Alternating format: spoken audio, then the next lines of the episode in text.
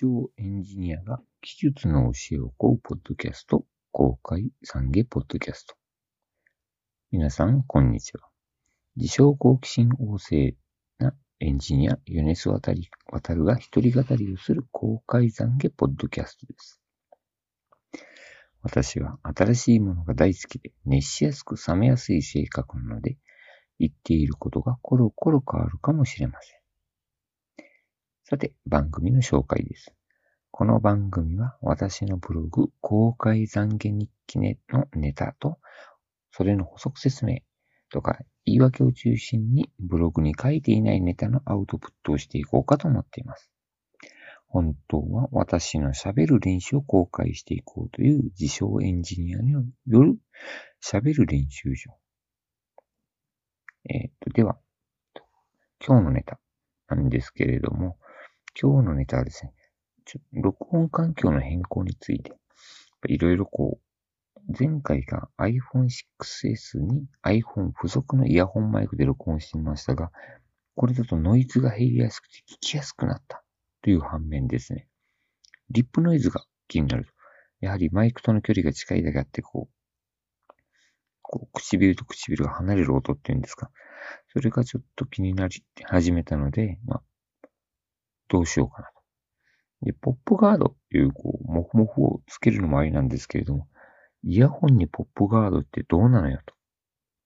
いうことでちょっと悩んでおります。あとは、せっかく購入した USB マイクよりも、ね、あの、付属の iPhone のイヤホンの方が良かったっていう事実をどう受け止めるか。で、今ちょっとこれ、ポジティブに考えると、iPhone とまあ、iPhone というかスマートフォンとイヤホンマイクだけでポッドキャストができるっていうことなんですよね。これかなりお手軽で、まあ今僕はもう利用しているアンカーとか利用したら本当にこのスマホとイヤホンだけでいけるというのがすごいお手軽な世の中になったなと。で、えっ、ー、と、今やもうそういうサービスがバンバンあるので、音声のコンテンツをみんなが作れるようになるっていうのはいい時代になったよなと思います。で、でもそれをやってるアンカーがどうやってマネタイズしてるんだろうかと。まあ、ポッドキャストをマネタイズっていうのはすごく難しいと思いますし、そのサービスでマネタイズしてるアンカーとか、えっ、ー、と、 Spotify とかどうやってマネタイズしてるのかなと。あ、わからないけれども、ちょっとアメリカとかでやはり流行ってるということなので、しばらくは大丈夫なのかなと思っております。ね、僕もこう続けられればアウトプットとしての音声メディアっていうのはとてもありだと思ってて。まあ、通勤中に聞くとか、そういうことができるっていうのはありがたいかなと考えております。で、今回も実は、録音環境を変更しました。えっと、この、今回、COVID-19 と言われる新型コロナウイルスの影響で、リモートワークって流行ってるというか、しなきゃいけない状況。で、やはり音声でのミーティング、テレ感が発生するかなということなので、USB 接続のスピーカーとマイクを購入しました。ヘッドセットじゃなくて、なんて言うんだろう、アンカーなんですけれども、それを購入して、えっ、ー、と、今、それをパソコンにつないで、喋ってるという、録音しているという感じになってます。これが思ったよりも小さくて、まだ今が今回初めてのテストなので、実際どうなのって言われると厳しいものがあるんですけれども、えっ、と、サイズといい、こう、性能はわかんないですけど、結構使えそうな気がします。で、刺せば本当に認識してくれるので、そういう意味ではメリットがあると。えっ、ー、と、これがですね、会議用全指向、全指向性マイク、Bluetooth っていう形の方で、アンカーのパワーコンフっていうのが出ております。で、こちらですね、えっと、最近出た商品で、定価が12,980円。これ Amazon の方で売ってますが、実は限定200台限り3000円引きとか見つけたんで、ちょっと後輩が教えてもらって、速攻ポチりました。こちらの方がなんか、指向性がないということで、えっ、と、まあ、360どっから喋っても漏れなく集められますと。で8人程度の会議というんで、まあ、1人でやるんだったら別に、イヤホンでいいと思うんですけれども、実際こう、会議室っていうイメージを、のためのものとして購入しました。これが USB での接続と、えっと、Bluetooth での接続、両方対応しているということですので、スマホからの会議の場合は Bluetooth で、PC からは USB-C で接続という形ができるかなと思っております。他にも、こちらの方がなんか充電器にもなるらしいんですよね。本当かなと。6700mAh のあバッテリー搭載ということですので、あ、ただこれ一度の満充電で、これ自体が24時間利用できるっていうんで、そっちの方が僕は期待がしています。ということで、新しいおもちゃを買ったので、ポッドキャストをやってみるという、こ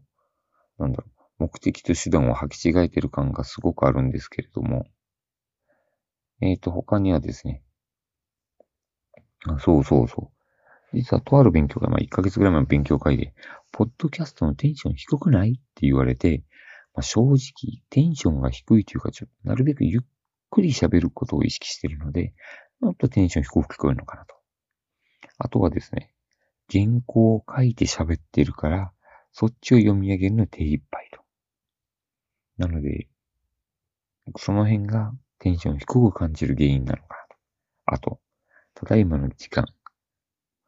えっと、2020年3月2日4時37分。午前4時37分ということで。あの、寝起きなのでやっぱハイテンションではないとか、あと、周りに迷惑かけないように小さな声で喋ってるとかあります。そう。ただこれ、ポッドキャストの感想いただけるとか、フィードバックいただけるととても嬉しいんで、次は原稿なしで喋る練習かなというのが思っております。この、えっ、ー、と、ポッドキャスト。アンカーのダッシュボード見てみると、いつの間にかトータルの再生回数が100回超えてる。もう聞いていただけてるのがいらっしゃるのがありがたいと。で、ただこの、まだ今8回目かな、9回目かな、8回目か。の、にもかかわらず、方向性は全く決まってません。なので、えっ、と、まあ、1回目から考えてるんですけど、なかなかね、と。リスナーさんだったらどんなこと聞きたいのとか、僕が喋るのどういうこと聞きたいのって言った時に、やっぱもう僕も喋るネタがそんなにないんで、やっぱ僕が喋る練習場になればいいっていうのが今の結論。で、ポッドキャストも、まあ、100回やればやってますって言えると思うんで、あと92回。先は長いですけど頑張ります。えーと、ちょっと前のネタで、今、iOS の Google Chrome、違う、iOS の Google アプリで Google が出してるスマートロックアプリっていうのが嬉しいと。利用して楽しいなと思ってる。でもこちらの方の、えっ、ー、と、ショーノートの方にリンクありますが、YouTuber を襲うサイバー攻撃が進行中。二段階認証も突破される新手口とは？というような形の方が IT メディアさんの方が、IT メディアだな。IT メディアのさんの方が出してましたが、こちら、実際気になったのは、二段階認証が突破できるということだと思うんですよ。これ辛いよねと。二段階認証を突破するっていう。で、手口も比較的新しい方法で、手法で、Google の二段階認証を突破して不正ログインする方法が用いられてます。これ、二段階認証を突破されたらと思って、ちょっといろいろ調べてみると、ガチでこういうのを防ぐためには、高度な保護機能の有効化っていうのは必須なのかなと。こちらの方が、えっと、セキュリティキーのみで、2ファクターオースを可能にするということなので、えっと、ネットワーク経由の方で、こう、こちら側に番号を入れられて入力するとかはないのかなと思っております。ですので、でもこれ、これセキュリティキーのみでも、どうなんだろう。フィッシングサイトからのログオンっていうの許可されちゃうのかな？で、えっと、その高度な保護機能っていうのはどういう人が使うのかなと見てみると、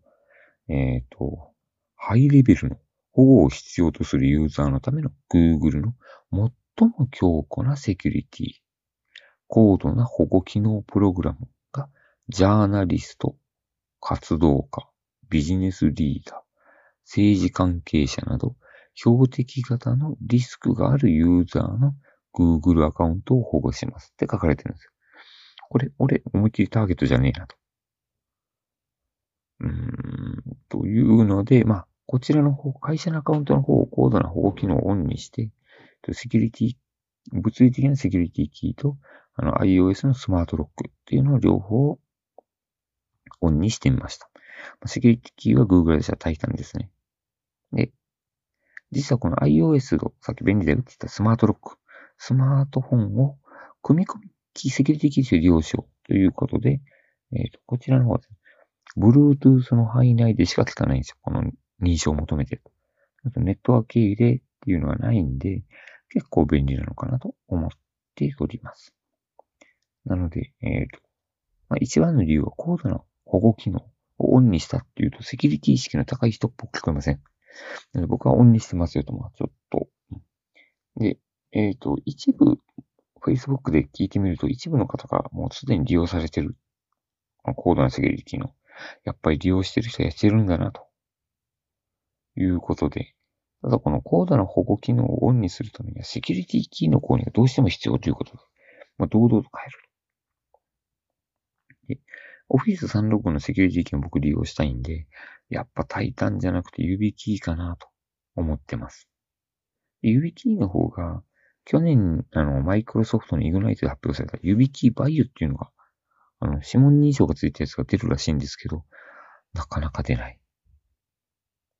なので、ちょっとね、これをどうにかし、どうにか早いとこ出してほしいなと思ってます。あとは、アップルがパスワードを不要にするファイルアライアンスへの加入。なんていう記事もありましたんで、ファイル対応とかで、こう、Web オースンにサファリが対応するという胸熱な未来が待っていると。セキュリティ関係相変わらず面白いなという形になってます。でも、ID、パスワード、並びに Web オースンとか、が普通になったら Windows ハロー対応の機器とかの値段も下がりそうですし、セキュリティキーの利用も増えそうだし、セキュリティ、セキュリティ的にはだいぶ強化されて嬉しい世界が待っているような気がします。ということで今日は一応喋りましたが、こちらの方、音声品質はどうだったでしょうか？えっと、今朝、やっとブログが復活しました。この理由も含めて次回またお話したいと思っています。それでは皆様、ありがとうございました。えー、で、僕のホームページで割と、ブログの記事は https コロンスラッシュスラッシュ www.paras.org もしくはクロージング芸人でググってください。それでは皆様ありがとうございました。